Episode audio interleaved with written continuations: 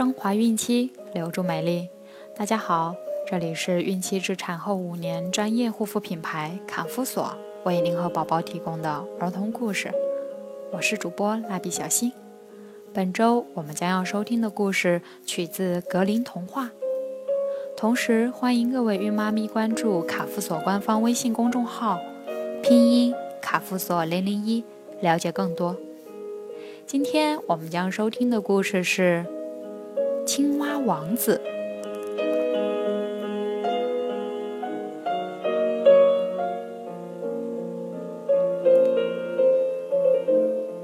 在王宫的花园里，美丽的小公主正坐在水井边乘凉。不管天气多热，只要一坐到清凉的井边，小公主就会感觉舒服自在。一天，小公主一边在水井边乘凉，一边向空中抛金球玩。这个金球是她的父王送她的生日礼物，是她最喜欢的玩具。一不小心，小公主没接住金球，金球扑通一声掉到水井里，没影了。小公主趴在井边。急得哭了起来。忽然，旁边蹦出一只非常难看的青蛙，他对公主说：“美丽的小公主，你为什么哭呀？”公主擦了擦眼泪说：“我的金球掉进井里了。”青蛙探头往水井里看了看。假如我帮你把金球捞上来，你怎么感谢我呢？听到青蛙的话，公主立刻不哭了。她说：“青蛙，只要能捞回金球，您要什么都行。”青蛙抬起它那张扁扁的绿脸说：“我只要你做我的朋友，让我和你一起玩。”用你的金碗吃饭，用你的小杯子喝水，还要在你的床上睡觉。我要和你形影不离。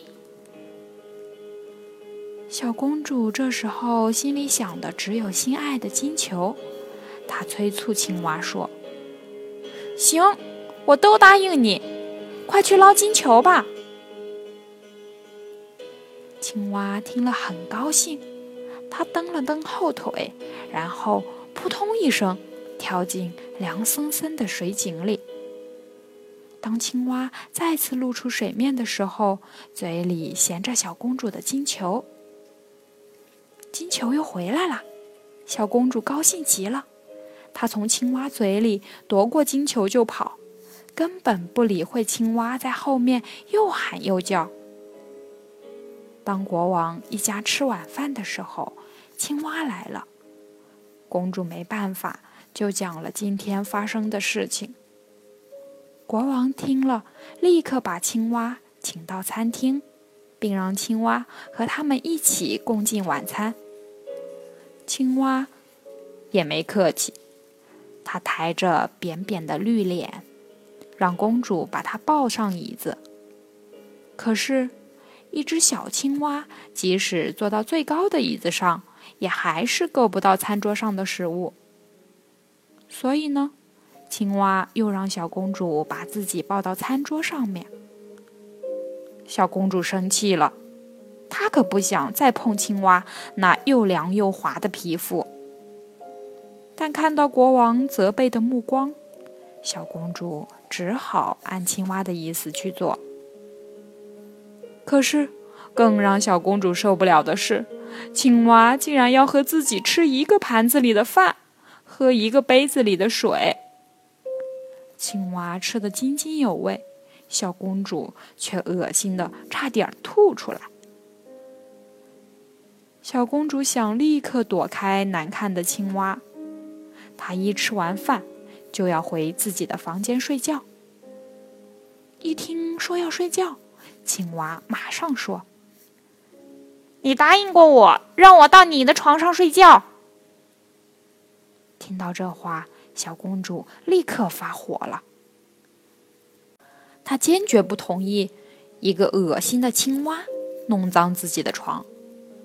可这时，国王说话了：“青蛙帮助过你，你又跟人家许下了诺言，就应该兑现。”小公主没话可说了，她用两根手指捏着青蛙的后腿，飞快地跑到自己的卧室，然后“啪”的一声把青蛙扔到地上。小公主的表现并没让青蛙难过，她认真地对小公主说：“其实你应当把我抱到床上去。”国王不在身边，小公主终于可以发脾气了。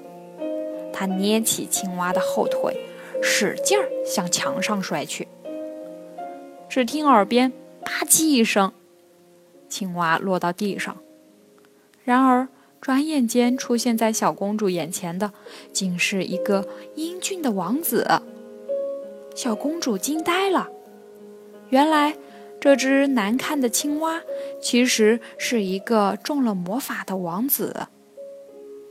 尽管小公主是那么没礼貌，王子还是很感谢小公主解除了自己身上的魔法。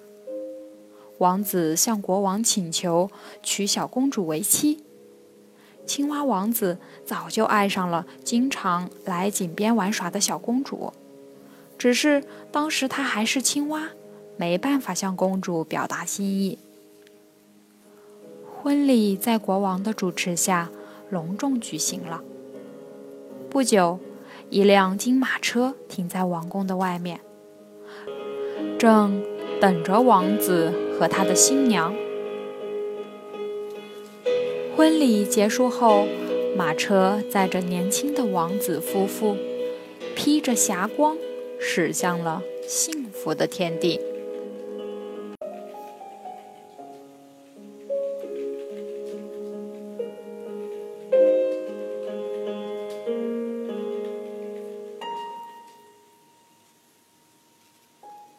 好了，今天的故事就讲完了。想要继续收听的朋友们，记得订阅并分享到朋友圈哦。卡夫所提供最丰富、最全面的孕期及育儿相关知识资讯，天然养肤，美源于心，让美丽伴随您的孕期，期待您的关注。蜡笔小新在美丽的鹭岛厦门，祝您生活愉快，明天再见。